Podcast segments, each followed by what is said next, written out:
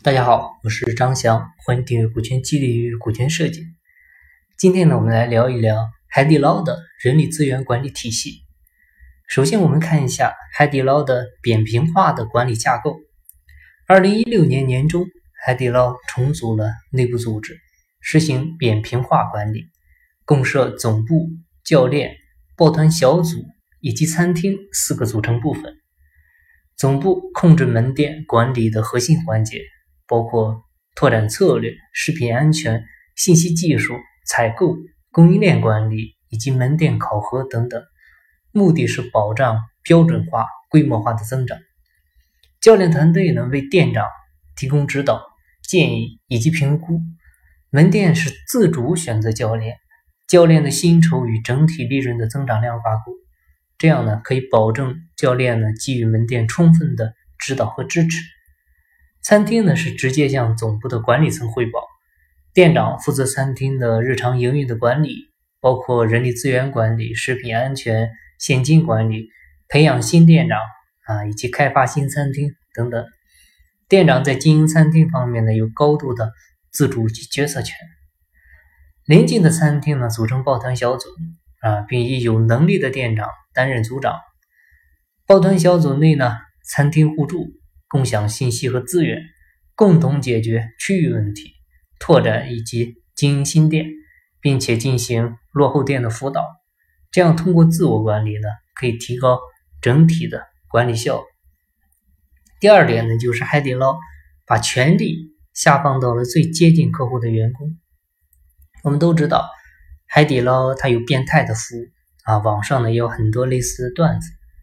在海底捞呢，不只是店长有高度的自主权，连服务员都有啊。你比如基层的服务员都有权决定给客人送菜品啊、送礼物，甚至于是给顾客免单啊。那有人问，海底捞的服务员都可以打折免单，那怎么来控制成本呢？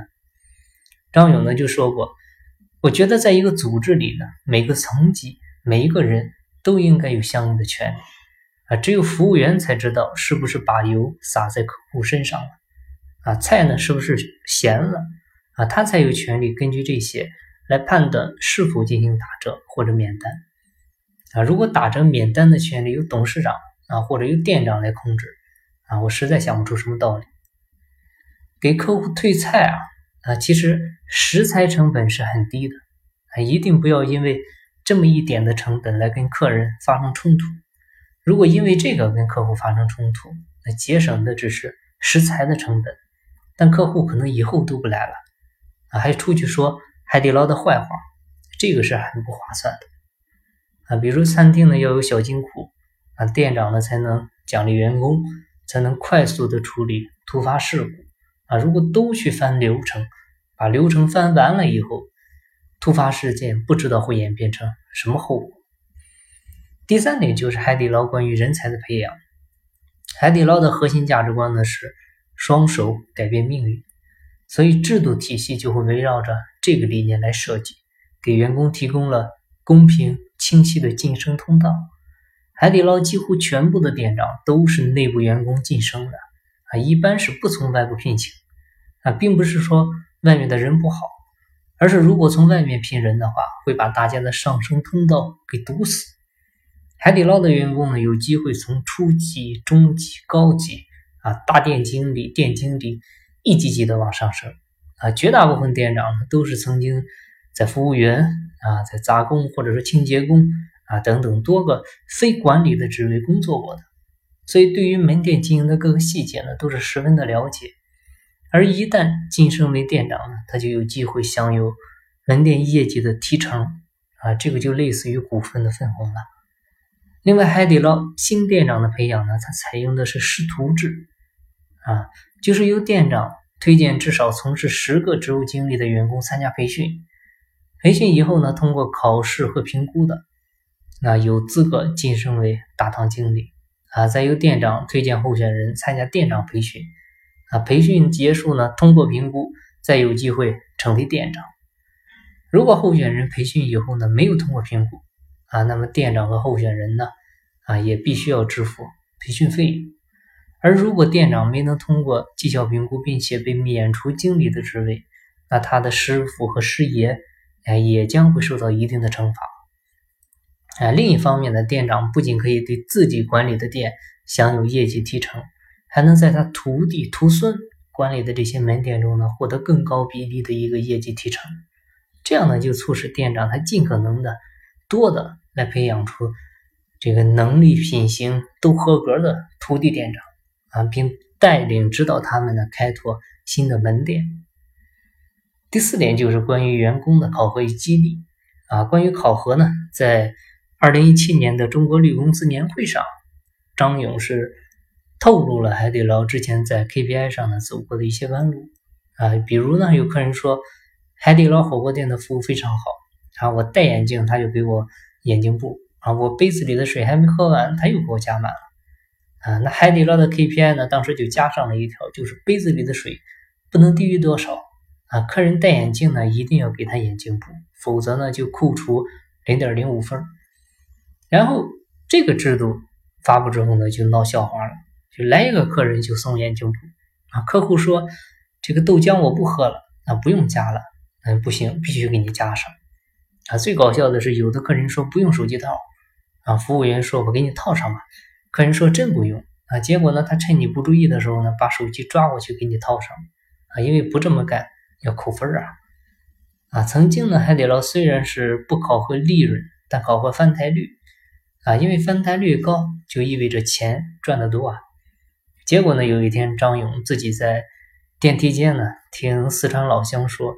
啊！我要让你们见识一下，在北京的四川火锅有多牛逼啊！我不定是绝对没位置的，你订了座呢，晚去几分钟也是没位置的。如果预定客人不准时来，啊，而现场还有客人在排队，那空台等翻台率呢就少了一轮啊，所以客人迟到定的位呢可能就没了。所以现在海底捞呢不用营业额、翻台率、利润这些指标呢来考核员工。他们考核的呢是客户满意度、员工积极性，还有就是干部培养。啊，张勇呢就说：“我不想因为考核利润导致给客人吃的西瓜不甜啊，擦手用的毛巾呢有破洞，卫生间的拖把没毛了还继续用。”嗯，我们再看一下对门店的考核吧。海底捞考核店长呢有两个指标，就是员工满意度和顾客满意度啊，因为员工不满意呢。顾客就没法满意啊！公司呢还提供专门的预算，召集独立的第三方的神秘嘉宾对餐厅的进行体验评级。另外呢，干部培养和食品安全呢也会影响店长的升迁和收益。海底捞不考核利润、收入这些经营指标啊，或者财务指标啊。张颖说呢，真正重要的是考核指标背后的逻辑。门店考核结果呢分为 A、B、C 三个等级。啊，一旦存在食品安全事故，则自动评为 C 店。A 级店呢是要表彰的啊，A 级店长呢可以优先的选择新餐厅项目啊，店长的徒弟呢在成为新店长方面呢也有优先权啊。B 级店呢被认为是表现尚可啊，但是呢仍有改善空间。C 级店呢不扣钱啊，但是在下季度呢也不能开新店啊，鼓励其店长呢接受。教练为期六个月的管理培训啊，来改善改善这个餐厅的绩效啊。如果 C 级店在过去的一年曾被评为 C 级，而且已经接受教练辅导了啊，则可能被免除店长的职位。那店长被淘汰的呢？店长的师傅也会受到惩罚啊。这个是很详细了。然后我们再看店长的薪酬啊，店长的薪酬呢和其。管理餐厅的盈利能力相挂钩啊，也和他徒弟的餐厅挂钩啊，这样就是鼓励他们培养更多有才能的店长啊。店长的薪酬呢，主要包括基本薪金，还有就是餐厅利润的奖金啊。餐厅利润的奖金呢，嗯，有两种啊，你自己选啊，哪种方式高你就选哪种。第一种呢，就是店长他自己管理餐厅利润的百分之二点八，第二种呢，就是店长。自己管理餐厅利润的百分之零点四，加上他徒弟管理餐厅利润的百分之三点一，再加上他徒孙管理餐厅利润的百分之一点五，啊，对店长的考核呢，虽然不包括经营指标，但店长的收入呢，却和经营指标啊、徒弟的培养呢相挂钩的，所以不用专门考核利润，店长他也会去重视利润。然后呢，是对员工的考核与激励啊。张勇呢，他在海外啊，看到服务都有小费啊，服务员呢很努力的工作啊，一个小伙子他可以看八张桌子，动作呢非常的迅捷，还会跟你聊天，还会关心你。但是国内服务呢没有小费，那员工做得好呢是由管理层来奖励，但这样的话管理成本是比较高的，而且呢容易造成评价不公啊，所以海底捞呢开始试点计件工资制啊，在计件工资制之前呢，西安的一家店一共是有一百零八张桌子，每天呢六百六十桌客人，传菜组呢平时是六个人，周末八个人。啊，实行计件工资前呢，人手是经常不够啊，上菜窗口呢有菜也没人传。那实行计件工资以后呢，你比如非管理层的员工传菜呢，每盘是四毛钱，服务生呢是每位顾客三块钱啊，等等。那上菜窗口呢就变成了啊，很多人啊在排队等着给你上菜，你甚至。洗碗间、小吃房有空的人呢，他都来端菜了。那实行了两个月以后呢，店员是从两百四十人直接降到了一百八十人啊。那公司的店的这个人力支出啊没变，但是员工的平均收入是增长了百分之三十，效果是非常显著。那海底捞呢，还和第三方的合作开发系统呢，来计量员工的工作量啊。员工呢拥有硬件卡啊，或者呢。佩戴一个可以扫描的手链啊，就是通过系统来自动的统计他的工作量，这样呢算出他的工资啊。除了薪酬以外呢，海底捞还是实施了积分的制度啊。员工啊，如果说不遵守食品安全的程序被扣除积分了，他可能会影响他的薪酬，甚至未来的职业发展。最后呢，我们再来看一下海底捞员工的福利。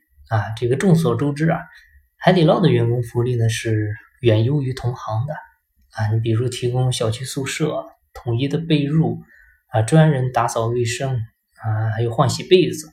宿舍呢有电脑、WiFi、电视、空调、洗衣机啊，沙发、纯净水、洗衣液，连牙膏都有啊。对夫妻员工呢也是提供夫妻房啊，为员工子女呢也提供教育补助啊，尤其女性优秀员工啊有十三个月的。带薪产假啊，早些年呢，海底捞给大堂经理以上级别员工的父母呢，每个月是有两百元的补贴啊。那个时代在村里呢，其实就很有面子了。但是现在九零后、零零后啊，也许是不再稀罕这个每月两百元的补贴了啊。张勇呢，曾经就分享了一个例子啊，他看见一个小伙子干得很起劲儿啊，干完自己的本职工作呢，还跑到别处去帮忙啊，干完这个干那个。啊就对店长说：“啊，这是个好苗子，要提拔他。”啊，结果呢，我们店长说呢，不用提拔，他已经辞职走了。啊，因为他喜欢吧台的小姑娘，而吧台的小姑娘已经明确告诉他了，不要在这儿表现了。啊，我已经有男朋友了。原来呢，他不是为了海底捞在奋斗，他是为了吧台的小姑娘在奋斗。啊，张勇就说呢，我想了那么多的激励措施，做了那么多的。亲情化的举动，还跟他们讲情怀、讲梦想，可他想要的呢，根本不是这些啊。也许九零后员工呢，就希望啊，能有台电脑啊，下班后呢可以打打游戏啊，有个 WiFi 可以跟女朋友呢上网聊天。所以呢，海底捞呢也要根据这些人的特点和需求来做不同的安排和设计啊。讲到这里呢，啊，试问一下各位老板。你们有为自己的员工这样着想过吗？所以了解了这么多呢，你会发现海底捞做的这么好，并不是单纯的员工薪酬高啊，福利好啊。海底捞内部管理呢，也是出现过很多问题，但是通过制度的制定来进行一一约束，并得到解决，这个是最重要的啊。我们要学海底捞的呢，也不只是他的服务啊，也不是单纯的学他的管理。更深层次的呢，其实是对员工、对人性的尊重。好，那今天的分享呢就到这里，感谢您的收听。如果你有股权激励、股权设计或者企业管理方面的问题，欢迎加微信，咱们再深入沟通。我的微信号是四零六八九三四六四。进步在西天，金在路上。我是张翔，下期再见，拜拜。